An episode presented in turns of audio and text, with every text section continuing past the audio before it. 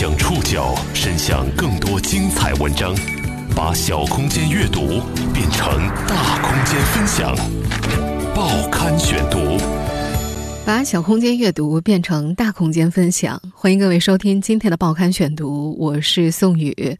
今天为大家选读的文章综合了《南方周末》《新京报》后窗工作室、腾讯棱镜的内容，将和大家一起了解一场刚刚发生的空难背后的故事。当地时间三月十号，埃塞俄比亚航空 ET 三零二航班在起飞六分钟后失事，机上一百五十七人全部遇难，其中包括八名中国公民。当我们看到护照封面自己的国徽，那一刻我们的泪水再也没有忍住。这起空难是怎么发生的？作为五个月之内失事的第二架波音737 MAX 八飞机，飞机制造商波音公司也迅速被推到舆论的风口浪尖。这种机型的飞机安全吗？报刊选读今天和您一起了解 ET 三零二空难背后。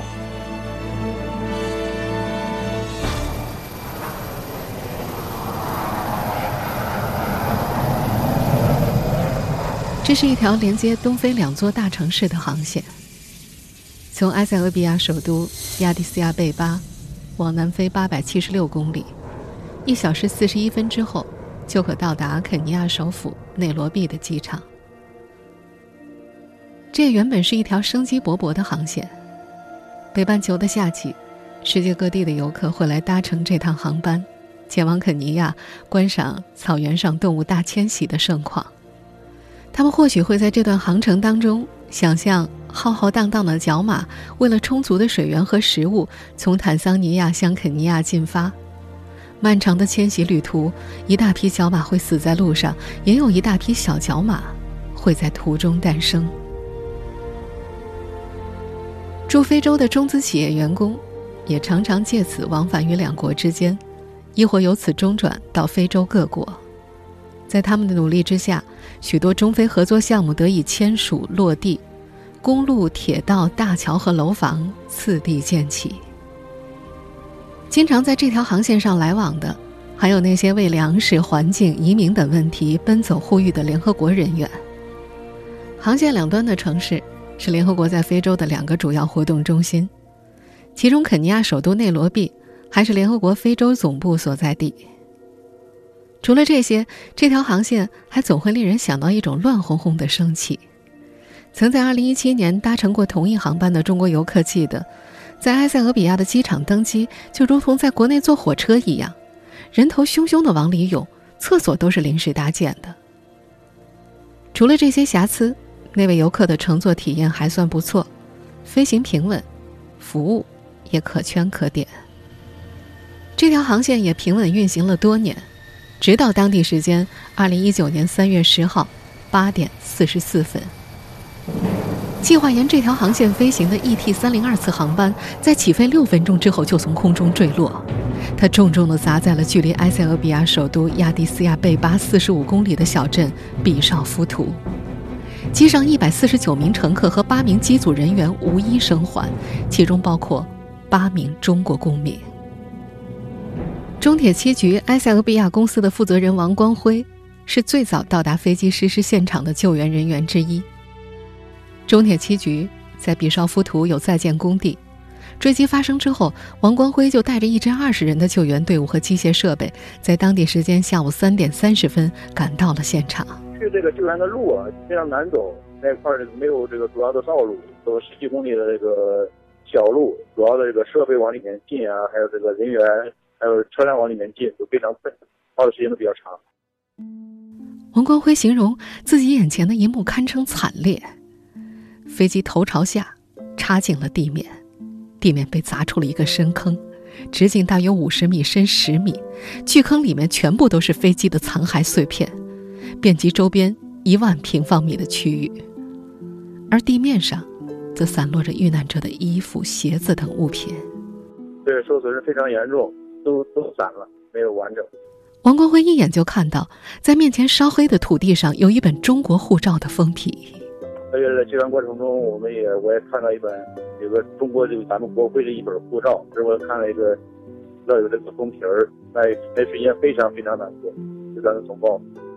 北京时间三月十一号下午，根据央视新闻的报道，失事飞机的黑匣子已经找到，由安航工作人员带回检测。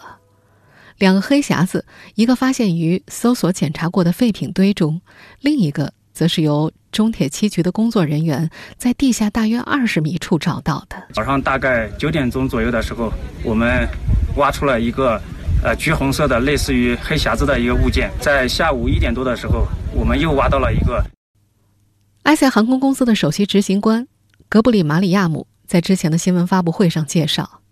埃塞航空公司将会与飞机制造商、埃塞民航局以及其他相关组织在内的所有利益相关方合作，进一步调查事故原因。在确定原因之后，会向外界发布信息。原定于当天十点二十五分到达的埃塞航空 ET 三零二航班没能平安抵达终点，而机上一百五十七人的生命也因空难戛然而止。而在灾难降临之前，这些年轻的生命都有着灿烂光明的未来。报刊选读继续播出：ET 三零二空难背后。根据埃塞航空公司公布的信息，这次空难事故的遇难者来自三十五个国家，他们中有联合国官员，有企业员工。有教授，有作家，有法律系的学生，以及诸多从事国际人道主义事业的年轻生命。目前可以确认的是，八名罹难的中国乘客当中，其中包括五名男性和三名女性。除了两名英私出行的游客之外，另外有四人是中资公司的员工，有两人是联合国的员工。在这些遇难者当中，周元和金野桃的名字是最早被公布的。这两名男士有共同的身份，他们都是中资企业派往非洲出差的年轻人，他们通常被叫做常驻代表。企业常驻代表是中资企业在非洲的重要组成部分，这个以年轻人为主的群体担负着中国企业走出去以及代表国家形象的重任。周元出生于一九八一年。他在2004年进入中国电科，至今已经在其中工作了十五年时间。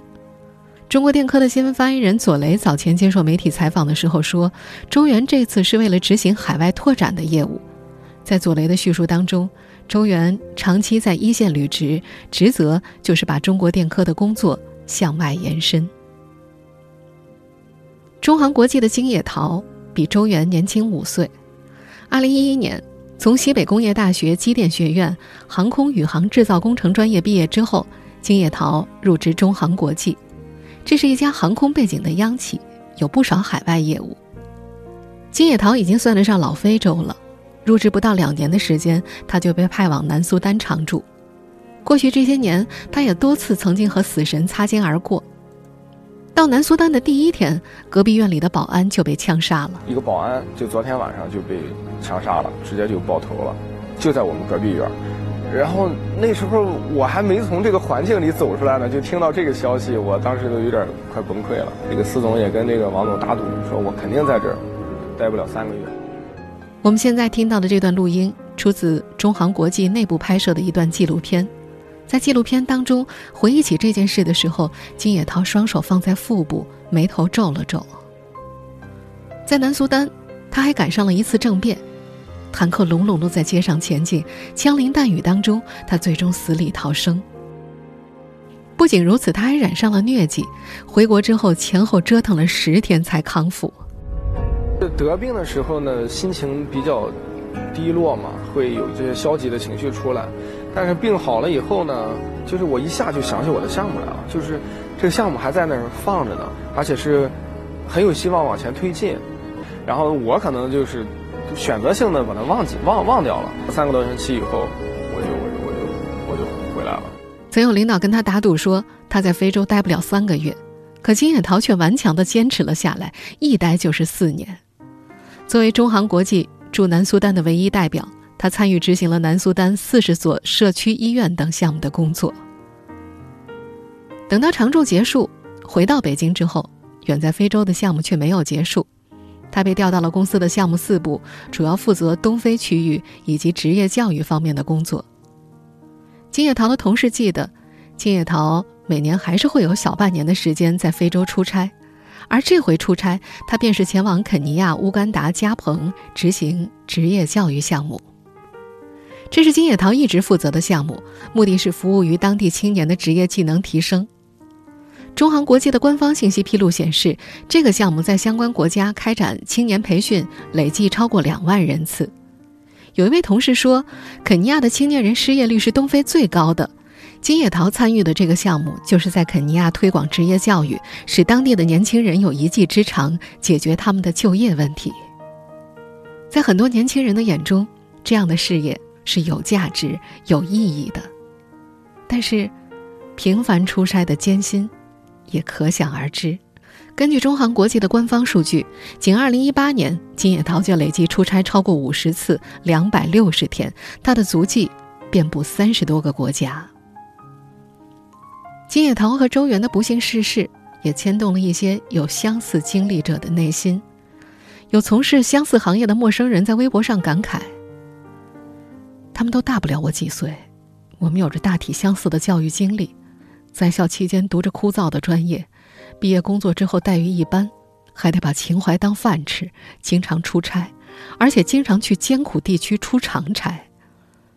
希望老天保佑这些拿情怀建设祖国、干实事的年轻人，愿幸运之神眷顾他们。我们假设，幸运之神真的眷顾了 ET 三零二航班。浙江某高校新闻系的大四女生小陈，应该正在内罗毕的网红酒店长颈鹿庄园里拍照。小陈是遇难的八名中国乘客当中最年轻的一个。下个月月底，她将迎来自己二十二岁的生日。女孩的毕业答辩已经完成了，六月份就能够领到毕业证了。在学校里，小陈算得上风云人物。她是广播台的主播，曾经多次担任学校的晚会主持。一五届和一六届的学生几乎就没有不认识他的。平时，小陈还是学习小组的组长，每次作业他会把每个人的任务都安排得井井有条。学习小组里的男生爱躲在宿舍里玩游戏，小陈就会挨个打电话督促他们完成作业。长得漂亮，学习努力，对同学又热情，身边的人说起这个女孩从来不吝溢美之词。二月二十六号，小陈发了一条微博。下一站，长颈鹿、大象、狮子，还配了一张长颈鹿的照片和一张航班信息表。这回，女孩和在美国读书的男朋友约好，分别从上海和美国起飞到非洲去旅行。埃塞俄比亚原本只是她的一个中转站。按照她预定的行程，九号从上海出发之后，抵达埃塞俄比亚首都亚的斯亚贝巴。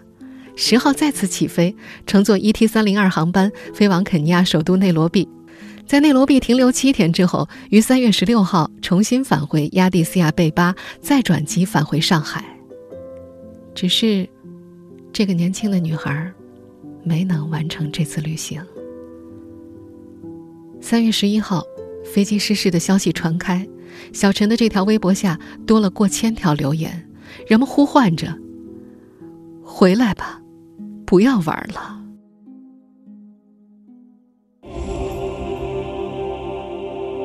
幸运女神没能眷顾 ET 三零二航班上的一百五十七人，他们再也回不了家了。空难发生后，人们迫切想知道空难发生的原因，是人为还是机械故障？谁该为这起空难承担责任？报刊选读继续播出：ET 三零二空难背后。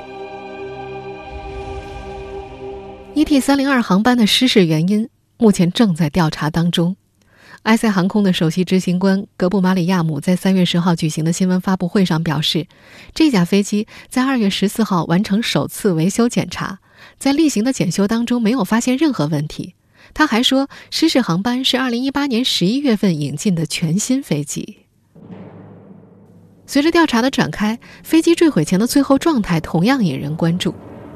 格布马里亚姆在当天的新闻发布会上告诉记者：“ET 三零二航班在起飞之后，飞行员曾经报告遇到困难，要求返回。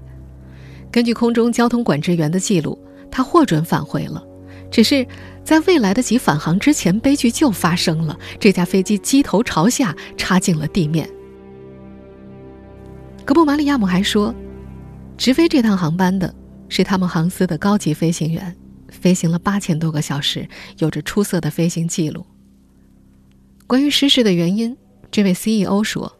现阶段，他们不能够排除任何可能性，也不能够把原因归咎于任何事情，因为他们必须要遵守国际规定，等待调查。相关专家也表示，现在确定飞机失事的原因为时过早。目前，黑匣子已经找到，各方都在等待调查的结果。另外，有报道指出，埃塞航空302航班在坠毁之前遭遇的问题，与去年十月份印尼失航坠毁的情况有些相似。就在五个月前，二零一八年十月二十九号，印度尼西亚狮航六幺零航班不幸坠毁。那架飞机从雅加达起飞十一分钟之后就不幸失事了，一共造成一百八十九人死亡。和埃塞航空三零二航班一样，印尼狮航六幺零航班的失事机型也是波音七三七 MAX 八。二零一八年十一月二十八号，印尼公布了根据黑匣子得出的初步调查报告。其中披露了失航坠毁的很多细节，在失航飞机总计十一分钟的飞行当中，飞机的机头自动下垂二十多次，飞行员一直在和出问题的飞机做斗争，把机头拉高，但是这场人机互斗最终以坠海为结局。而此次失事的 ET 三零二也有相似的遭遇，根据外媒报道。这架失事航班在起飞一分半之后，飞机开始因不明原因下降了近一分钟，然后再次爬升。这段时间，飞机持续加速，速度远远超过了飞机起飞阶段的正常速度。起飞六分钟之后，飞机不幸坠毁。美国波音公司十一号发布最新声明，波音公司对埃塞俄比亚航空三零二航班上乘客和机组的离世深表悲痛。他们表示，对机上乘客和机组的亲友表示真诚慰问。这份声明中还说，他们已经做好了支持埃塞俄比亚航空团队的准备。一支波音技术团队前往坠机地点，在埃塞俄比亚事故调查局和美国国家运输安全委员会的指导之下，提供技术协助。关于航空事故的调查，如果我们参照失航的案例的话，初步结论有望于一两周之内得出。但是，最终结论可能会耗时一年以内。五个月内，同样机型的飞机发生两起坠毁事故，共造成三百四十六人死亡，这在人类航空史都属罕见。这让人们很难不质疑该型飞机的安全性。波音七三七 MAX 八安全吗？报刊选读继续播出：ET 三零二空难背后。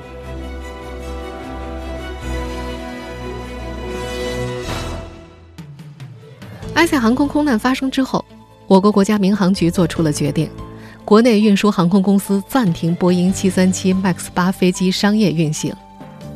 在国资委的官方统计当中，目前大陆航司共有九十六架波音737 MAX 八飞机投入运营，用户包括国航、东航、南航、海航、上航、厦航、山航、祥鹏、奥凯、九元、福州航空、昆明航空。这九十六架飞机什么时候能够重新起飞，还要等待民航局的进一步通知。而波音这家美国航空巨头也显然受到了影响，在纽约上市交易的波音股票十一号下跌百分之五点三，收于四百点零一美元，创出了去年十月二十九号，也就是狮航空难当天以来的最大跌幅。三月十一号当天，波音公司的发言人还表示。在埃塞俄比亚致命事故发生之后，将延迟发布新型 777X 喷气式客机。此前，波音 777X 原计划在三月十三号首次亮相。截止到二零一九年一月底，波音737 MAX 系列未交付的订单有四千六百六十一架，订单总价值至少四千六百四十七亿美元以上，折合人民币超三万亿元。有业内人士指出。空难事故最终调查结论出炉之前，波音风雨飘摇，三万亿的商业价值暴露在不确定的风险里。在此之前，波音737 MAX 系列是令波音公司骄傲的机型。而在五个月之内连续失事两次的波音737 MAX 八，则是这家公司新世纪以来推出的第一种新型客机，首飞于2016年，2017年5月投入商用。在当时的媒体报道当中，这种机型是波音对737的升级，使用了更大、更有效的引擎。它还装备了一种新型小翼，在飞机本身提升百分之十到百分之十二燃油效率的基础之上，再提升百分之一点五。它为航空公司提供了更大的载客能力，并且具有出色的运营成本和燃油效率。中国某航空公司的网站显示，波音737 MAX 八在飞行性能、环保表现和可靠性等方面实现了对上一代机型的全面超越，其航程也得以进一步提升。北京始发的话，可以覆盖国内所有城市以及日韩、东南亚的主要航线。飞机的一切性能看起来都提升了。但小小的缺憾就足以让一架飞机倾覆。二零一八年十月发生的印尼失航空难的原因，在找到黑匣子之后变得清晰起来。失航空难之后，印度尼西亚国家运输安全委员会发布的初步事故调查报告显示，起飞前两天，机械师未能正确校准传感器。飞机起飞之后不久，错误的迎角传感器数据出现了一连串的警告。而这些警告促使自动预防失速系统 MCAS 大幅降低了机头，最终导致飞机机头无法抽回而坠机。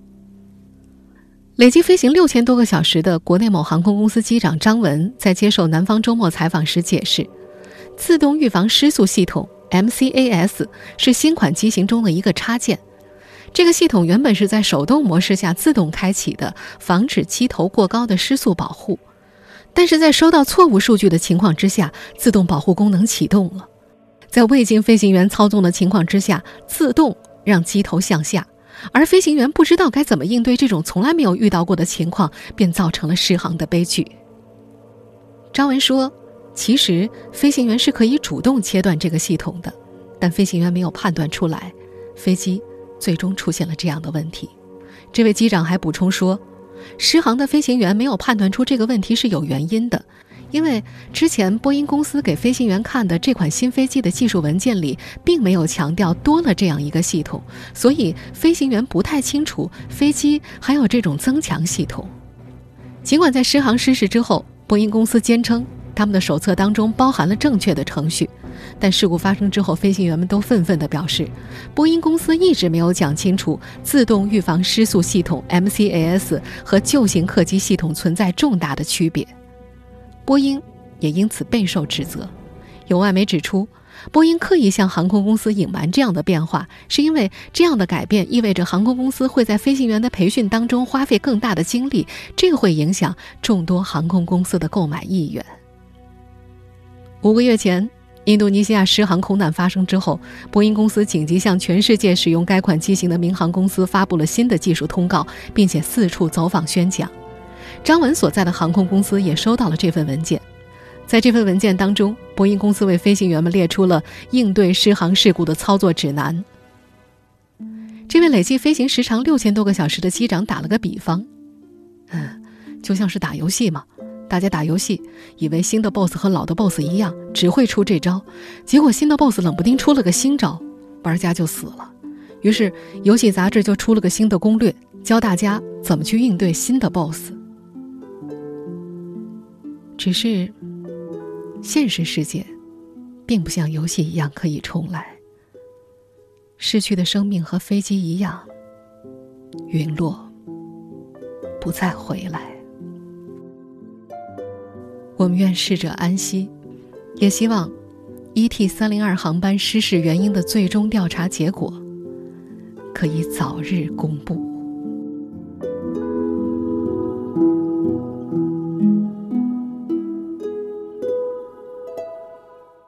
听众朋友，以上您收听的是《报刊选读》，ET 三零二空难背后，我是宋宇，感谢各位的收听。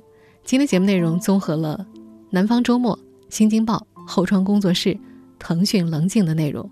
收听节目复播，您可以关注《报刊选读》的公众微信号“宋宇的报刊选读”，或者登录在南京网易云音乐。我们下期节目时间再见。